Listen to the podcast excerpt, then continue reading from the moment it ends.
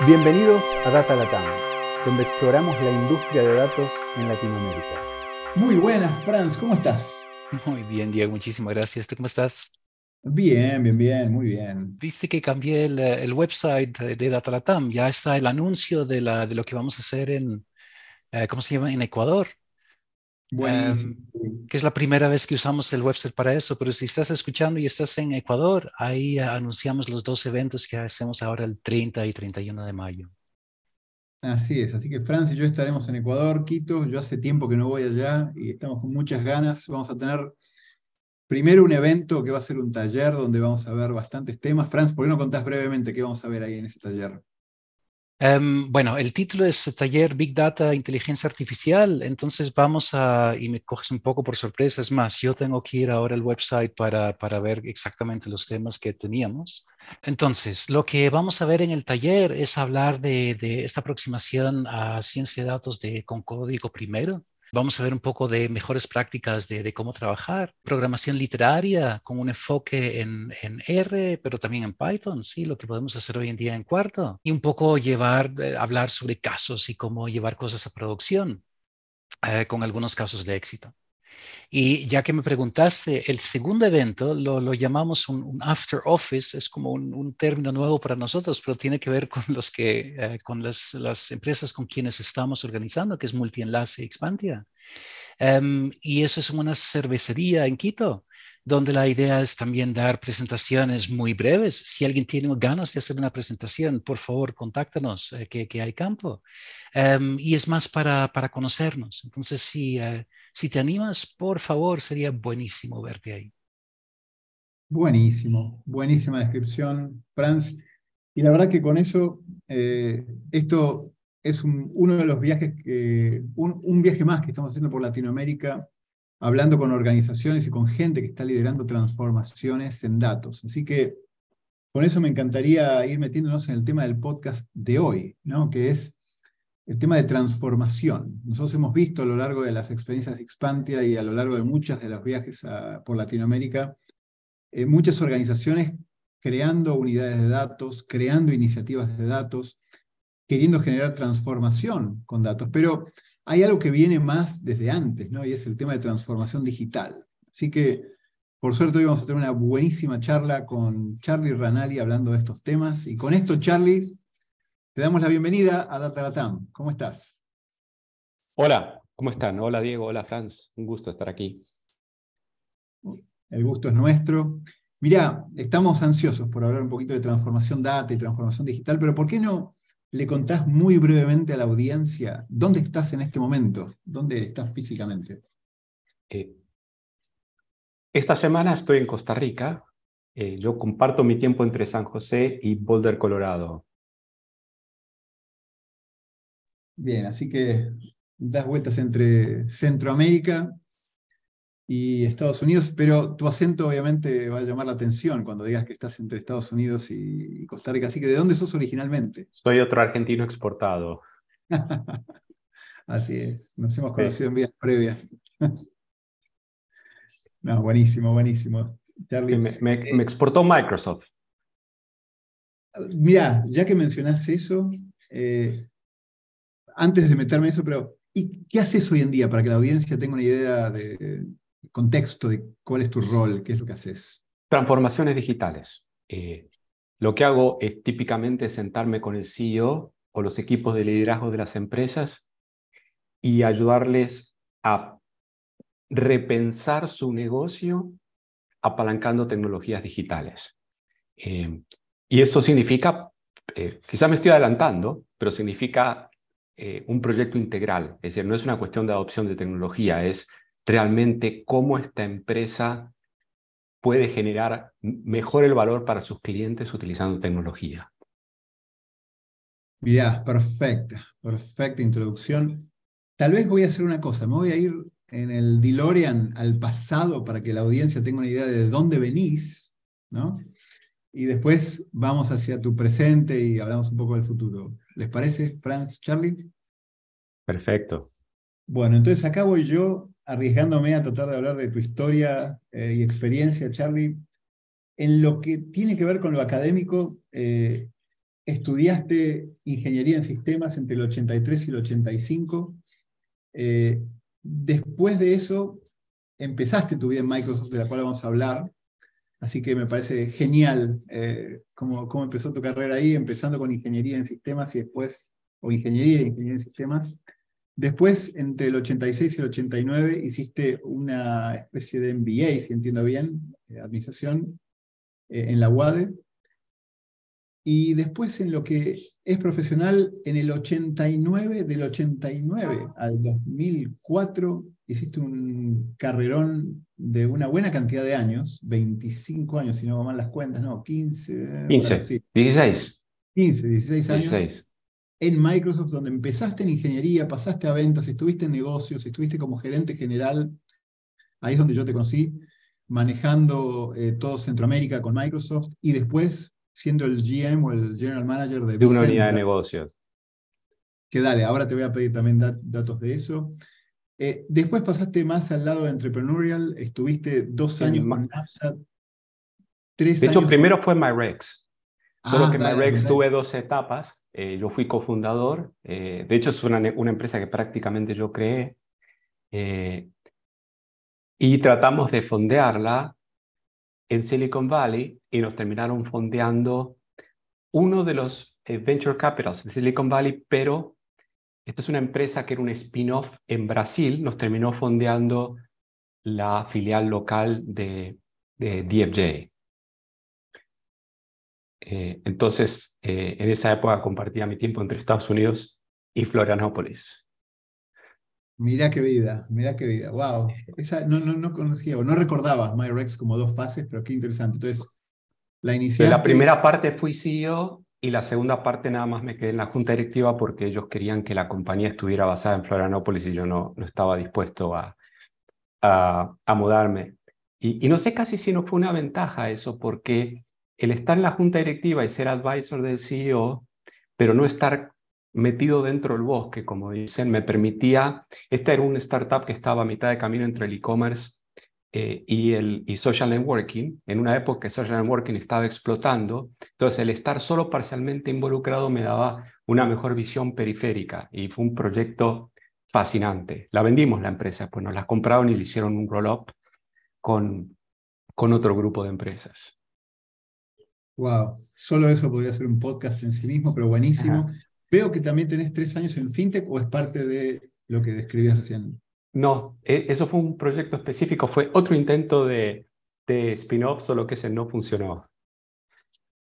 Son de los que se aprende mucho, ¿no? exacto, exacto. Eh, y, me adelanto, la, la, combinación de ambas cosas, eh, en Microsoft aprendí realmente dos cosas. Número uno es grandes proyectos de adopción de tecnología. Fue una época de mucho cambio tecnológico, de acelerado cambio tecnológico. Entonces, trabajé, eh, apoyé a grandes clientes en adoptar tecnología. Eh, y igual de importante, viví dentro de una empresa que estaba creciendo y cambiando muy rápidamente. Y eso muy interesante me dio el, el, segundo aspecto que es importantísimo en, en, las transformaciones, que es el desarrollo organizacional. Es decir, para que una empresa se transforme, tiene que cambiar su gente, tiene que cambiar su organización. Y eso lo aprendí muchísimo en un Microsoft que estaba creciendo muy rápido y transformándose muy rápido.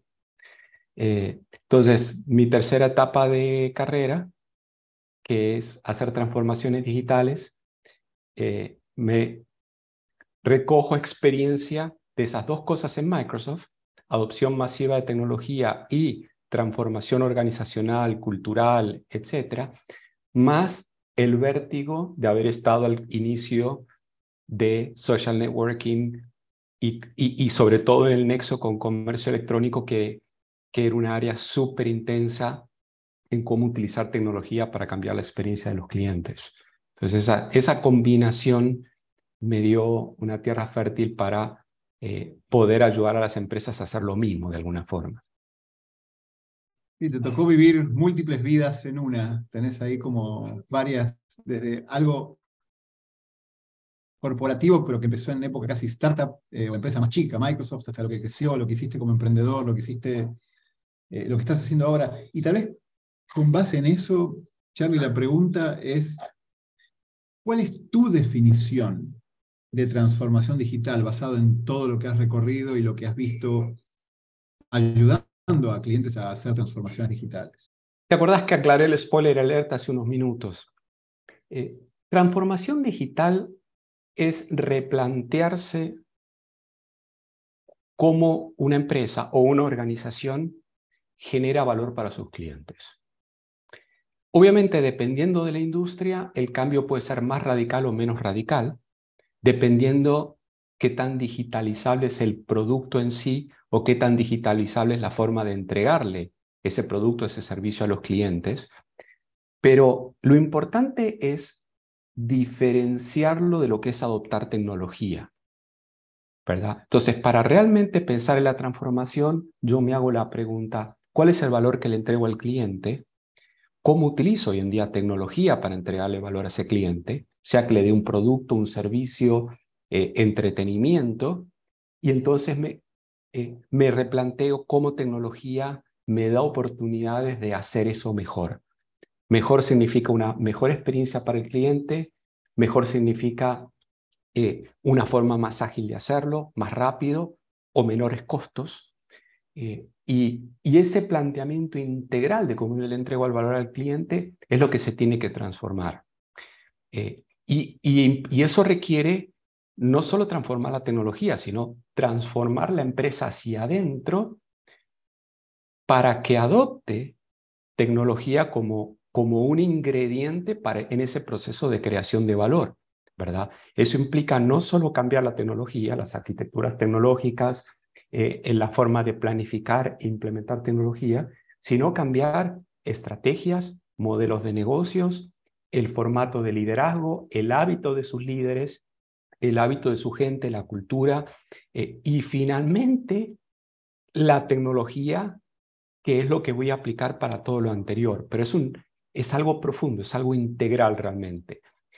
Y, el fallo justamente de muchas empresas, o lo que les ha costado a muchas empresas, es que lo ven como una función del departamento de tecnología, ¿verdad?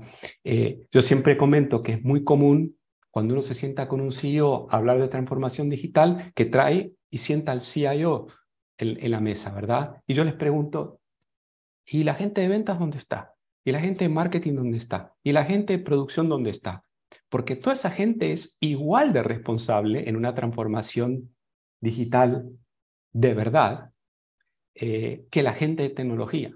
Sí, al final la gente de tecnología le, le va a tocar hacer parte de la plomería digital, pero si se enfoca únicamente en la gente de tecnología, típicamente esa transformación va a ser liviana, no va a llegar a la profundidad que debería llegar. Y esto eh, mira, cuando a mí me ha tocado estar en, grandes organizaciones que tienen un departamento de transformación digital, eh, que se dedica casi que constantemente a tratar de traer todas las voces necesarias para ir haciendo transformación digital. Hay organizaciones que no tienen esto como decís vos, traen al CIO.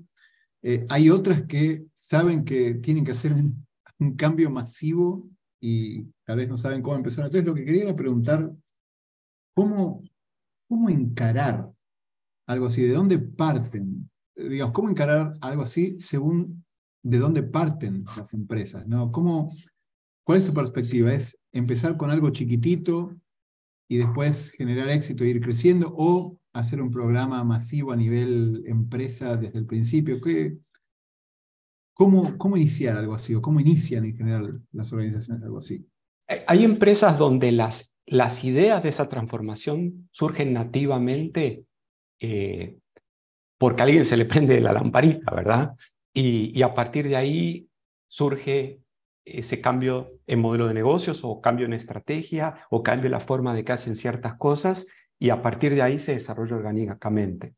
Si nosotros como equipo de consultoría llegamos a una empresa, lo primero que hacemos es ver la estrategia. Vemos su estrategia de negocio, vemos su estrategia de crecimiento, vemos la estrategia de cómo ejecuta las principales cadenas de actividades en la creación de valor, cómo encuentran clientes, cómo conquistan esos clientes, cómo le entregan el servicio al cliente y vemos cuál es el grado actual de avance en el uso de tecnología en ese contexto versus lo que están haciendo sus competidores, versus lo que están haciendo los líderes a nivel global, versus lo que nuestra creatividad nos dice que se podría hacer. Y a partir de ahí, típicamente lo que hacemos es que le calculamos un índice de madurez digital. Eh, y eso nos, da, eso nos da un primer mapa de oportunidades. ¿Dónde están los mayores gaps entre lo que se está haciendo y la oportunidad que existe? Y ahí se genera un gran debate de priorización. Eh, inclusive, eh, yo tengo un slide que, en el que pongo esa cajita de diagnóstico al comienzo y hacia abajo hay una cajita con una pregunta que dice emergencia, ¿verdad? Y es si la empresa está dentro de un rango razonable versus el resto del mercado o está en una industria específica que ha avanzado mucho más rápido que el resto porque diferentes industrias se han movido más rápido hacia transformar cómo hacen las cosas con plataformas digitales, adoptando tecnología. Eh, y si una empresa se quedó, eh, tiene que ponerse las pilas con un plan de emergencia, ¿verdad?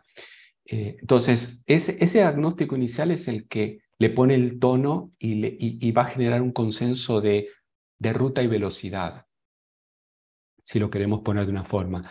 Eh, y típicamente la receta normal es sí hacer un programa de alcance empresarial, en el que uno eh, fija ciertos pilares, ciertos temas, eh, por ejemplo, atracción de clientes o delivery de servicios o automatización de procesos o típicamente uno de los pilares es datos, datos y analítica y cómo datos y analíticas eh, se convierte en un factor competitivo de creación de valor a lo largo de todo el ciclo de negocios, ¿verdad? Eh, pero ese primer diagnóstico de dónde está la empresa y a qué velocidad debería moverse dada esa situación y en qué dirección debería moverse eh, es, es lo más importante. ¿Se debe prender una alarma o no? Esa es una de las primeras preguntas. Y Charlie, ¿podrías elaborar en, lo que llamas esos pilares? ¿no? ¿Cuáles son los, pasos, entonces, las fases de un proyecto de transformación digital? Sí. La primera fase es la que acabamos de conversar, es hacer un diagnóstico y definir una estrategia. Eh, y, y no es una estrategia digital, es una estrategia de negocios renovada con ingredientes digitales, ¿verdad? Es algo que va a guiar todo el desarrollo de negocios de la compañía. El segundo componente es la gente, es el talento.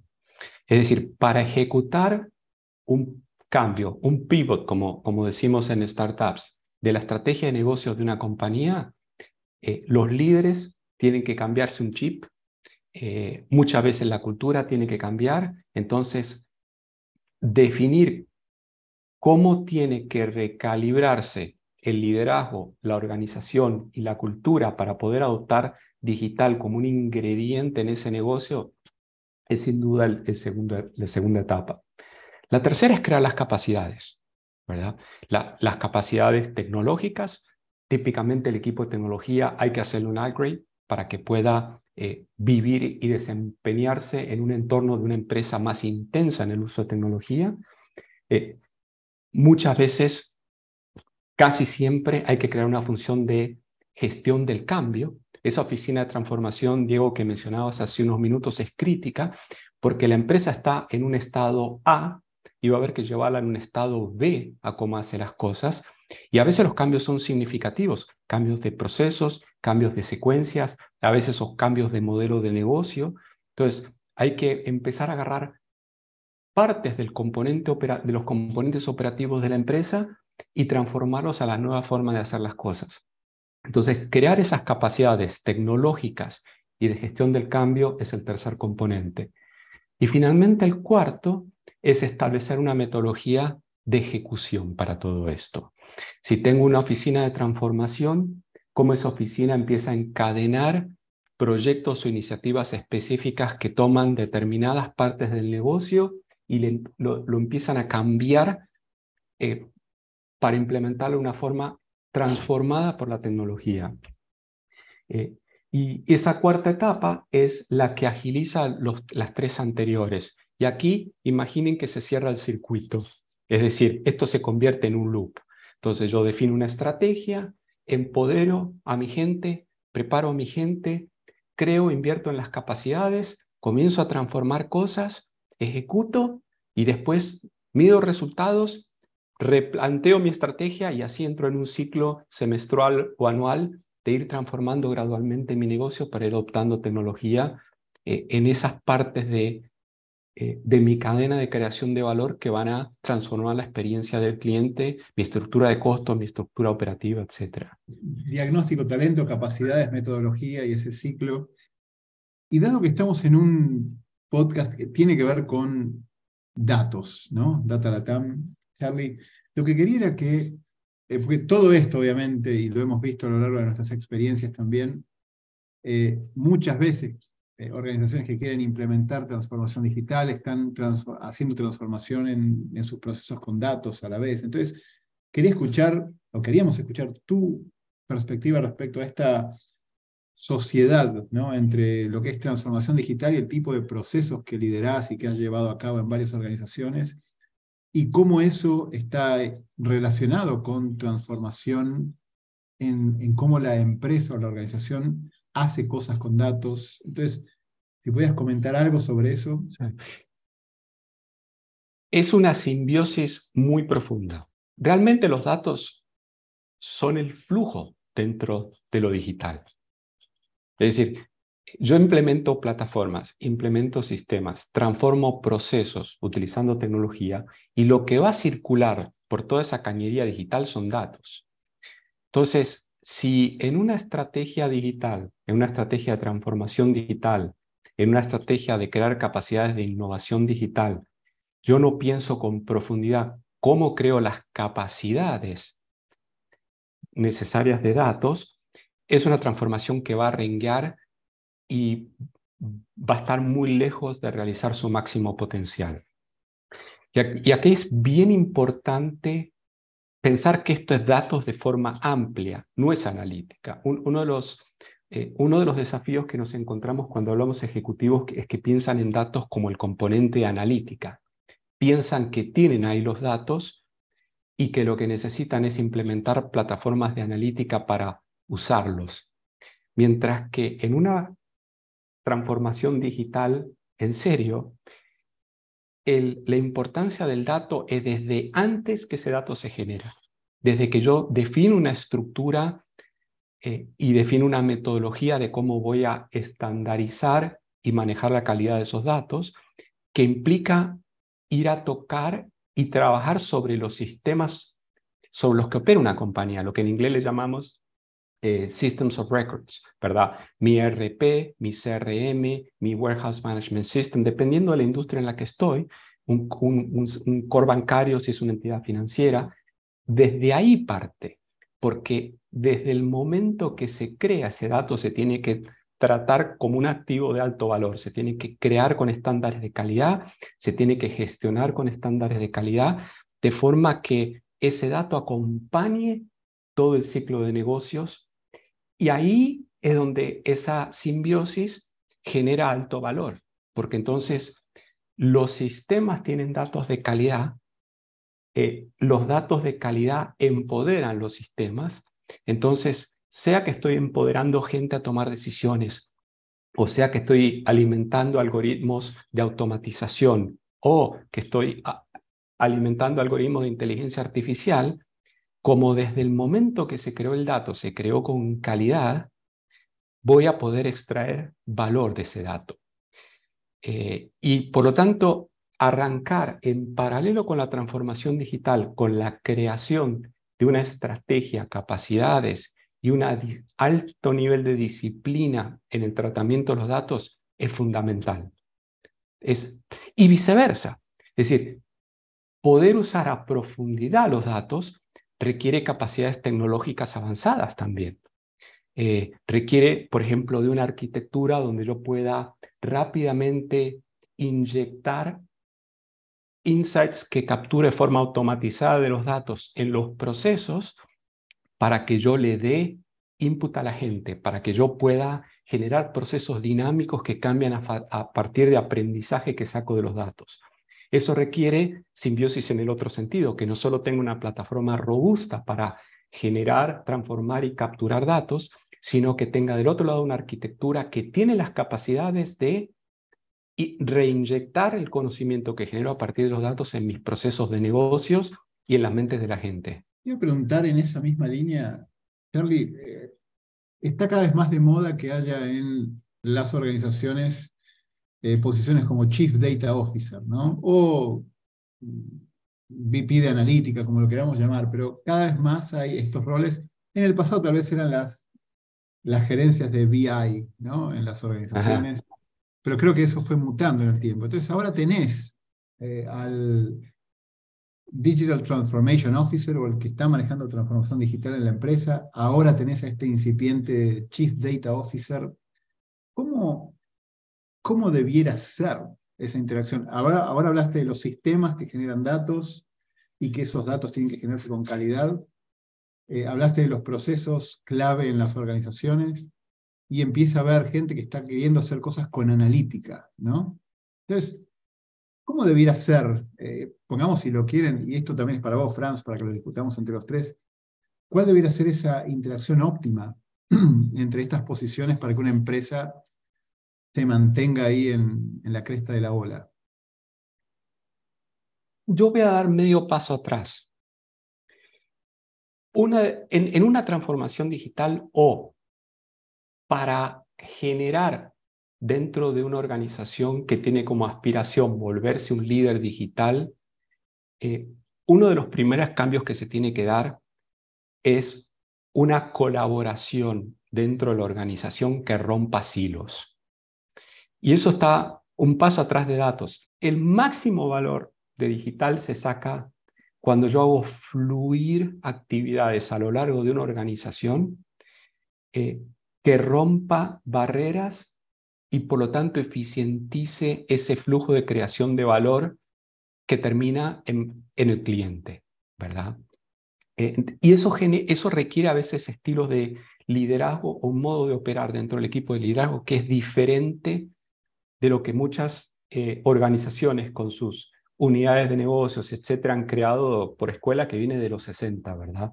Eh, y muchas veces requiere cambios importantes, por ejemplo, que en los niveles intermedios tengas personas que no son responsables de una función, sino que son responsables de un proceso de comienzo a fin. ¿verdad? Es un, es un cambio importante y es un cambio que a veces le cuesta a las empresas porque atrás de eso requiere cambios en la forma de tomar decisiones, en la forma de gobierno y a veces en la forma en que se pulsean decisiones, ¿verdad? Como parte de eso, algo que suele ser necesario es asignar responsables a temas importantes o en el caso de datos a un activo importante que es importante para toda la empresa o no y no una división o una parte específica de la organización. Entonces, si el consenso es para nosotros los datos importantes, uno de los primeros pasos es, bueno, entonces, ¿quién vamos a ser responsables de algo importante? Porque si, dejamos esa responsabilidad distribuida en muchas partes de la organización, lo más probable es que entonces la responsabilidad de datos ocupe solo un pequeño porcentaje del tiempo de alguien y por lo tanto queda olvidado. Entonces, si queremos que los datos sean cuidados como ese tesoro que son desde antes que se crean, en el proceso de creación, del uso, de la transformación, alguien en algún lugar se tiene que hacer responsable y, y al crear esta, esta responsabilidad, también estamos empoderando al resto, porque entonces todos los líderes de negocios, de diferentes áreas de negocios, tienen un socio con el cual se pueden sentar y decir, mira, Chief Digital Officer, creo que acá tengo esta información que es de valor. Y, se puede entonces generar un debate porque empiezo a tener eh, e, esa, esa magia de cuando diferentes personas pueden ver una oportunidad de diferentes ángulos y complementar las ideas que aportan, ¿verdad? Entonces ese Chief Digital Officer que está viendo la creación y uso de datos a lo largo de toda la organización dice, ah, mira, pero esta otra gente en este otro lugar tiene este dato que también puede ser útil aquí. Y además, sé que hay esta empresa en el mercado que vende estos datos que nos pueden complementar este que vos tenés aquí. Entonces, tener esa persona que mira 360 grados cómo se usa, cómo se procesa y cómo se genera valor a partir de los datos es de inmenso valor. Estoy seguro que Franz en el día a día trabajar con sus clientes ve esa magia. Franz muchas veces llega a una empresa que dice, queremos poner un líder de datos. Eh, me equivoco, Franz, ¿no? Vos no ves cómo se empieza a, a generar una, este, una bola de nieve a partir de los datos cuando hay una persona que tiene esa visión 360 grados. Claro, y la inversa, que es que no pasa lo que piensan, lo que quieren que pase cuando, cuando esa, esa posición no está. Es muy fácil diluir, es muy fácil diluir talento, es muy fácil diluir inclusive el impulso, la iniciativa, cuando, cuando no se organiza bien al principio, lo, lo reconozco mucho. Sí. Eh, inclusive un, debate muy interesante que tenemos cuando, cuando estamos eh, colaborando en el, en el rediseño organizacional de una empresa que se quiere tomar transformación digital en serio, es que tanto para datos como de forma un poco más amplia para digital, nos aseguramos de generar una organización que puede estar mirando al presente y al futuro al mismo tiempo. ¿Qué es lo que sucede? La empresa se, se, fija ambiciones digitales importantes y después tiene que ir a trabajar en implementarla. Mucha de la implementación, si bien los cambios de negocios van a quedar a cargo de diferentes áreas de negocios, eh, de la, la, la implementación técnica está en el departamento de TI y van a estar muy ocupados con eso. Entonces, ¿qué es lo que sucede? Si le dejamos la estrategia digital o la estrategia de datos a esa misma gente, la primera generación de proyectos se los consumen y 12 meses después la estrategia no se modernizó, no se están haciendo de nuevo permanentemente la pregunta de cómo debería, dónde están mis oportunidades hoy, 12 meses después, tanto digitales como de datos, que van de la mano. Mientras que si se crean posiciones que no tienen tanta responsabilidad en lo operativo, sino que están por lo menos una parte importante de su tiempo viendo el futuro, viendo las oportunidades, y después se dan vuelta y se sientan con los que están haciendo las cosas del hoy para darle guía, para, para conectar ese presente con el futuro, eh, se asfixia la estrategia. Entonces, hasta que una empresa hace una transición y adopta y ya ganó la agilidad de estar anualmente replanteando su estrategia digital, nuestra recomendación es focalizar más todavía recursos en el futuro eh, y los líderes de digital e inclusive los líderes de datos, darle responsabilidad de guiar los que tienen el, el día a día operativo, pero no que tengan toda la responsabilidad. Me encanta eso de estar teniendo que mirar el futuro, parados en el presente y tratando de definir el camino óptimo ¿no? para lograr esta transformación en empresas. Y tal vez acá lo que quisiera es eh, picar un poquito tu experiencia, eh, Charlie, para ver cómo ves en general a organizaciones en Latinoamérica respecto a temas de transformación digital. ¿no? Hablabas de estar en el hoy, ver hacia adelante, buscar ese punto óptimo, si lo querés, para que no se asfixie y pueda evolucionar eh, a buena velocidad esta transformación. Pero también en Latinoamérica tenemos empresas desde las multinacionales grandes que llegan, empresas eh, familiares que fueron creciendo. Entonces, en tu experiencia, ¿cómo está? Eh, ¿Cómo están las empresas de la región en lo que es transformación digital y transformación data? Lo primero y principal es que están más atrasadas que el resto del mundo, ¿verdad? y, esto tiene que ver por factores externos y factores internos. Eh, factores externos que tienen menos presión, es decir, sociedades, economías menos transformadas digitalmente e inclusive en muchos casos menos competitivas. Es decir, la mayoría de los mercados en América Latina eh, tienen líderes bien establecidos que manejan poderes de precio y poderes de márgenes y poderes de control de mercado que les ponen menos presión de competitiva y por lo tanto menos presión de innovación y eso genera por lo tanto menos presión de adopción de nuevas cosas en general, ¿verdad? Eh, entonces, eh, eso ha generado menos tentación de invertir, aunque está cambiando rápidamente y la combinación de modernización de mercados y la pandemia los últimos años eh, prendieron la lucecita de emergencia de digitalización en muchas empresas, ¿verdad? El segundo factor es interno y es que en general, nos guste o no nos guste, eh, la cultura de liderazgo en, en empresas de América Latina a veces es un poco más tímida que la cultura de liderazgo de empresas globales o en mercados más, más avanzados.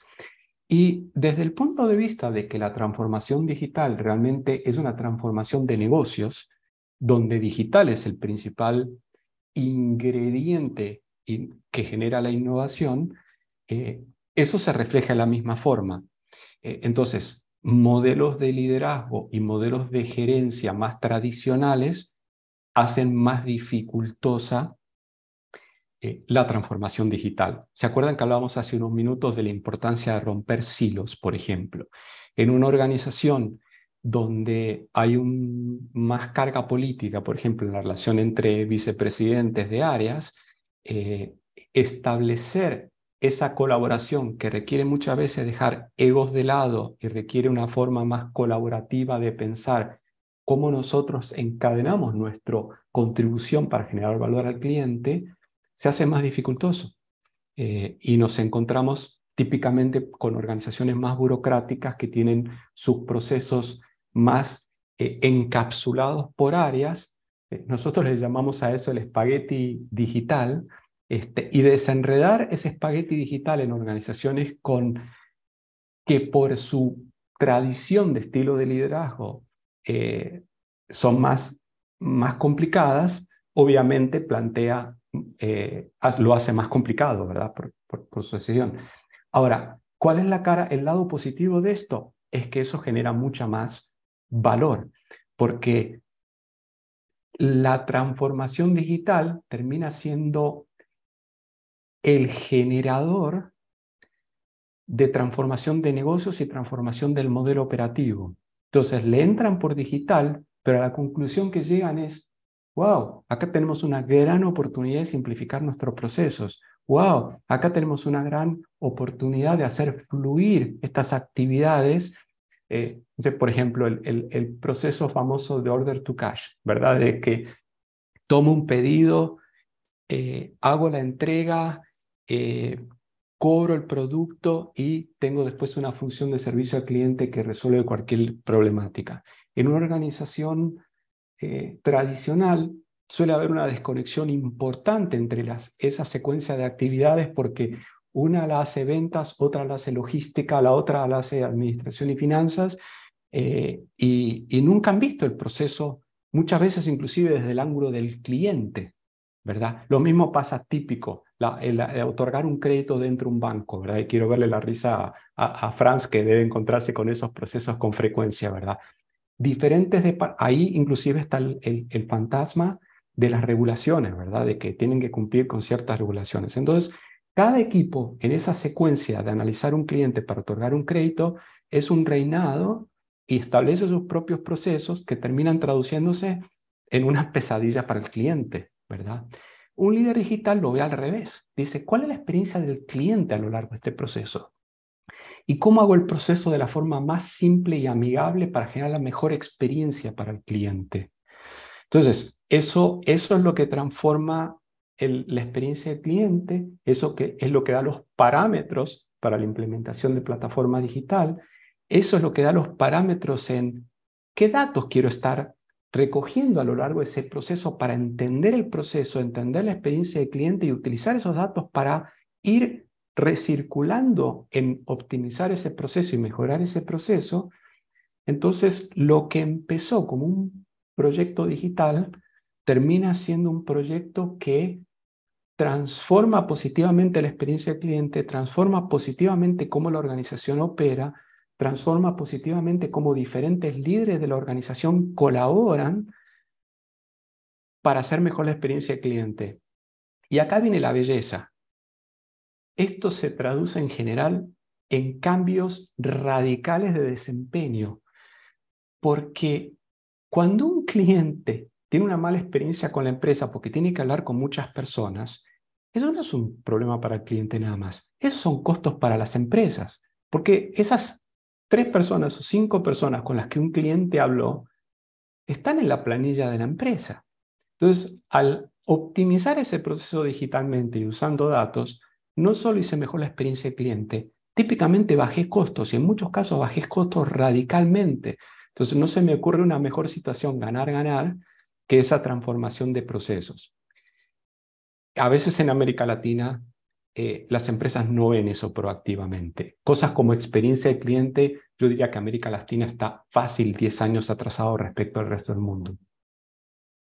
Interesantísimo, Charlie. Y la verdad, cada punto que, que, muy organizada y estructuradamente fuiste mencionando es para hacer un doble clic y estar dos horas hablando. Así que está súper, súper interesante, pero con el objetivo de hacer esto una cápsula eh, comestible por la audiencia en, un periodo rápido. Ya haremos una, segunda, un, doble clic en alguno de estos en algún futuro podcast. Quería preguntarte, para ir cerrando, ¿cómo haces para estar al día respecto a lo que está pasando con transformación digital? ¿Qué, ¿A quiénes seguís? ¿Qué lees? Cómo, ¿Con quiénes hablas? Eh, ¿qué, ¿Cuál es la mejor forma o los mecanismos que tenés vos para estar eh, en lo último que está pasando en lo que es transformación digital o transformación de datos? lo importante es un tema de DNA. Eh, cualquier persona que quiera vivir y estar en el leading edge, como se dice en inglés, de lo que tiene que ver con digital, tiene que tener muchos cromosomas de curiosidad. Eh, y eso significa dedicar una parte importante del tiempo a leer. Y, mi sugerencia es leer en lo amplio, ¿verdad? Desde artículos de negocios que pueden estar en The Economist o The Wall Street Journal, eh, hay eh, eh, universidades, MIT, Harvard, Stanford, todas esas universidades tienen equipos y grupos o centros de especializados en los temas digitales eh, que eh, están inclusive en el presente abundantemente financiados por empresas del sector privado y por lo tanto realmente pueden dedicar e inclusive con modelos modernos y muy efectivos de colaboración entre la academia y el sector empresarial. Eh, entonces, seguir a los líderes en, investigación que están las universidades es importantísimo porque en general por ahí comienza el desarrollo de conocimiento. Eh, y finalmente diría que el tercer grupo son las consultoras, eh, tanto las tres grandes de la consultoría como las, las cuatro que siguen eh, en, en, en auditoría y con áreas muy importantes de consultoría también. Esas son las empresas que las empresas grandes llaman cuando quieren transformar algo y por lo tanto como ellos ven, y me incluyo, como nosotros vemos una multiplicidad de casos, son las que tenemos suficiente información para empezar a encontrar patrones, ¿verdad? De qué funciona, qué no funciona y podemos llegar a la conclusión de esto es una buena práctica o esto se lo hice hacer a dos clientes y ninguno de los dos funcionó eh, y por lo tanto podemos empezar a, a generar esa tendencia hacia dónde vamos, ¿verdad? Entonces, número uno, lectura de negocios. Eh, número dos, ciertos grupos en academia. Y número tres, lo que generan las consultoras. Clarísimo. Y de nuevo, con ese orden. Bueno, y en datos, data latam. Exacto. Y podcast. No, no, genial, genial. Mira, la verdad que riquísima esta charla, Charlie. Eh, nos apasiona el tema de ayudar a organizaciones que tienen que transformarse, que están pensando en hacer productos de datos y muy típicamente lo que nos toca hacer en el, del lado de Expantia está pegado a procesos de transformación que se están dando en empresas.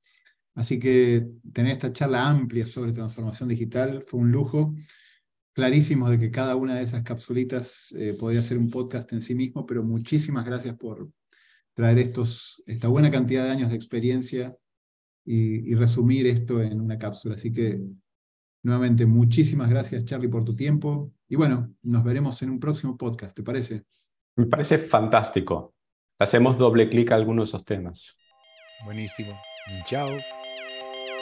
Chao. Buen equipo. Saludos. Gracias por acompañarnos en nuestra exploración del mundo de ciencia de datos en este Data Latam Podcast. Cada dos semanas encontrarás un nuevo episodio en datalatam.com o iTunes. Si te gustó este podcast, déjanos comentarios en Facebook.